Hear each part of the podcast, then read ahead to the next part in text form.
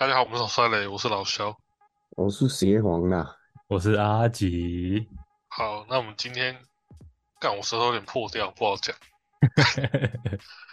但哎但我们今天还是可以聊一下，延续上礼拜的后面，来聊一下罗斯福在二战后的下半场进攻哦历史之于战争。欧战就等于说，二战的下半场，欧洲战场爆发，罗斯福总统在国会呼吁英法赢得战争，美国就有和平。哦，如果德国胜利，那美国本土就会有战火。他认为取消武器禁运，较之维持现行法律，更能保持美国的和平。所以在一九三九年的时候，国会通过限购自运的修正案，就是说欧洲、欧美的军火贸易全部要用现金结算。嗯，由购买方自己运送战场，要不然就像之前欧洲一样，美国帮助欧洲，但是欧洲的那边要还不还的赖账，现金结账嘛，就不怕你不还。嗯，那这时候，嗯，罗斯福他在这样的理念下，他其实是一个很坚定的人，他没有任何的妥协，在选票和国家安全之间，他做出了自己的判断，他也赢得了选举。诶，大家应该有些人都玩过所谓炉石传说嘛？嗯，这回来，炉石传说不是有一个，应该说是标题，还是说他说一个游戏里面一个，诶、一个设计叫做炉边谈话嘛？嗯，炉边谈话，炉石传说那个场景，那个炉边谈话就是从这边延伸而来的。当时罗斯福他们开会的一个地方，就是后来被形容为炉边谈话的一个地点。所谓的在著名的炉边谈话里面，罗斯福提到，想要和纳粹和平共处，只能以全面投降为代价。这种受人支配的和平，绝对不是真正的和平。所以当时美国提出了，我们要拼年产五万架飞机，军费拨款要五十亿美元，就是美国也想要动起来了。这是一九四零年，等于八十年前，美国一年要产五五万架飞机，然后拿出五十亿美元。那现在看来也是天方数字，但但是美国就是拿得到。他真的就产产出来了，对，就是整个国家的生产力全部开下去。那很扯诶。大家都知道美国很强，而且有问鼎世界霸主的实力，但是严格来说，当时大家还不确定美国到底有多强。我们现在谈的是二战当中非常重要的一个租借法案的由来嘛，嗯，它是一个很重要的理念，就是讲说美国的影响力是怎么扩及到全世界，它是一种也是一种金融的政策。只是一般我们看电影或是看书，它比较少会谈到是租借法案才让美国的影响力扩散到全世界，只会觉得美国好像赢赢得理所当然，其实不是，因为美国是强调法治国家嘛，所以他做任何事情，他一定要先国会通过什么什么什么议题、什么法案，他才会开始行动。然后我们上次也提到很离谱的是，像中国当时落后亚洲，就日本落后太多，但是中国竟然可以一一路撑下来，就是因为美国在当时一一百年前，哎，在八十年前竟然端得出十亿美元的援助中国，就是美国当时的国力已经领先太多了。再补充个题外话，应该蛮多人都听过李鸿章的嘛，对不对？李个，哎，李鸿章是那个吗？中国人啊，嗯，那个清朝的官员，对对对，后来签清马关条约那个李鸿章马章，关条约，对对对，哎，签过马关条约那李鸿章，李鸿章也去过美国。他一开始去美国的时候，他完全傻眼，因为当时哪有那种黑皮大船，就是黑色就是钢铁皮的大船。李鸿章从上船前的一刻都在发抖，落到美国本土的时候也在发抖。其实虽然讲起来有点像平行线，可是清晚清它跟美国后来的历史是一样的，大家都是在一一九四零年的时候，嗯，说美国当时已经先进到，据说李鸿章去完美国回到中国之后抑郁而终，因为他发现他这辈子所学到的东西、看到的视野，好像都是骗人的。像美国一百年前就已经盖帝国大厦了，那美国一百年前你就可以开车、吃牛排、看电影了。所以他们一定，他们有那那边你有跟外星人那个做过交流？我觉太太可怪了嘛，太奇怪了，对真的太奇怪了太。奇怪了。就我们现在看美国在二战的时候搬出了国力，那个已经是超越钱可以表达数字的能力了。几亿美元，几亿美元，干那种那种数字放到现在也是很多啊。但实际上就是说，美国在当时一百年前就已经超越人类理解的的范畴了，听起来一点都不夸张。我们都知道，那个日本偷袭美国珍珠港对吧？这个这个是一个非常成功的战术，战术大成功，但是战略大失败。可是日本还是得得偷袭一次美国，看可不可以来一个惨胜。那后来美国就反击了，后来变成什么样情形呢？日本六艘航空母舰打美国各类型的航空母舰一百五十几艘，那你说日本是白痴吗？怎么会搞到搞到六艘打一百五十几艘的局面？其实就不是这样子，是美国就认真起来了，他们整个国家当时动起来的那种就是玩真的了，全国动起来，嗯就男人上战场啊，女生进工厂，啊，下战场回来的男人也继续去帮忙，就整个国家都变成一个军工厂，动起来。所以很多国家都想要当世界的老大，但是你要真的能有办法去当才可以。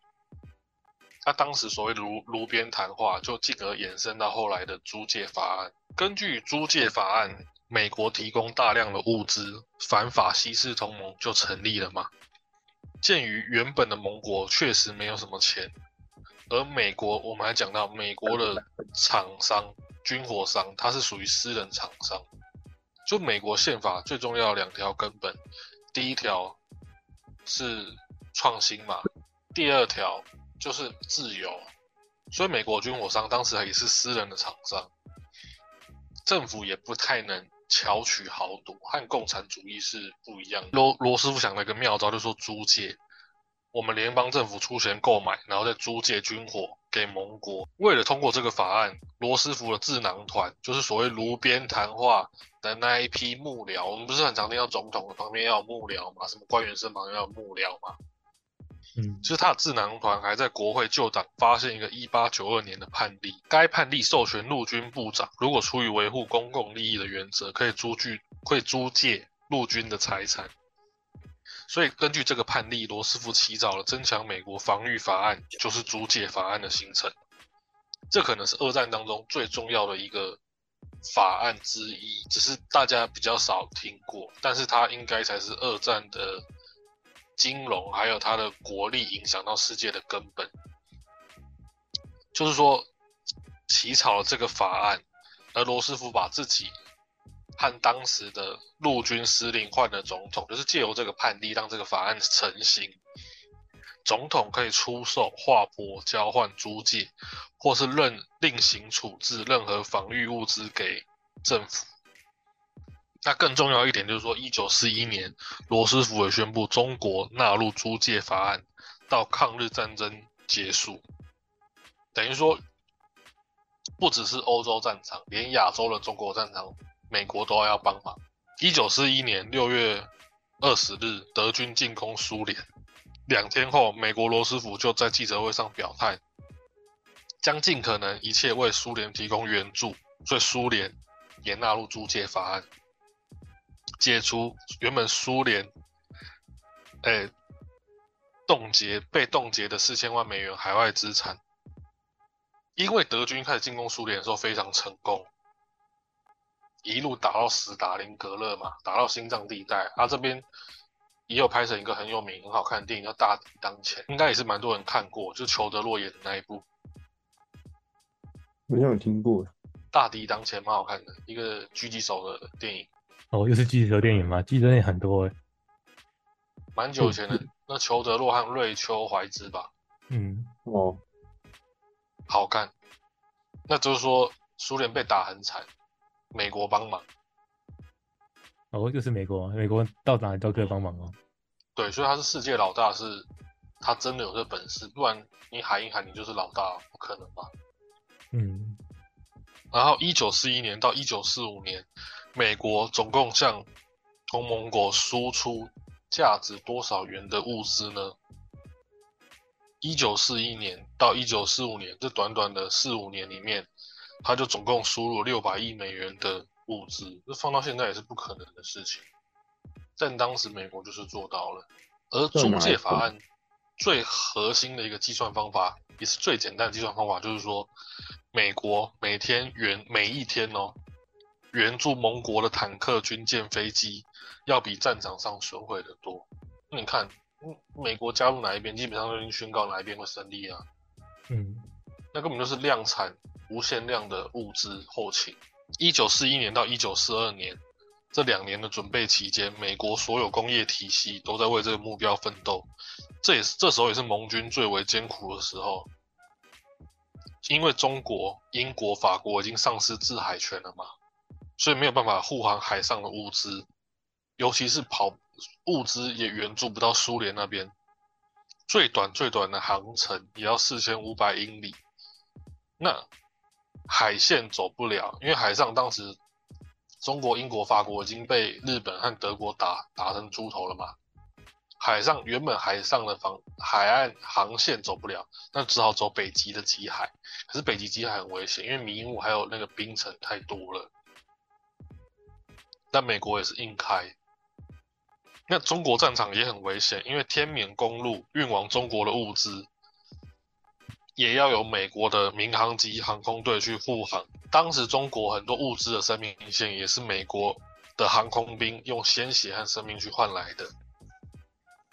租借法案促成法反法西斯同盟建立。一九四一年，二十六个国家共同签署联合国家宣言，宣言世界反法西斯联盟正式成立。哦，反法西斯联盟吗？对，当时就是也要有一个理念嘛，反法西斯联盟啊。嗯。然后我们要讲回战争的一个本质，就是说打仗的士兵也是要领薪水的，上战场不是白打的，就是你一样要保家卫国，但是政府一样也要发钱。没错，那盟军发的军饷可以兑换兑换成美金，所以战后的美元就成为世界通用的货币，就是它不是没来没来由的，也不是没有逻辑的。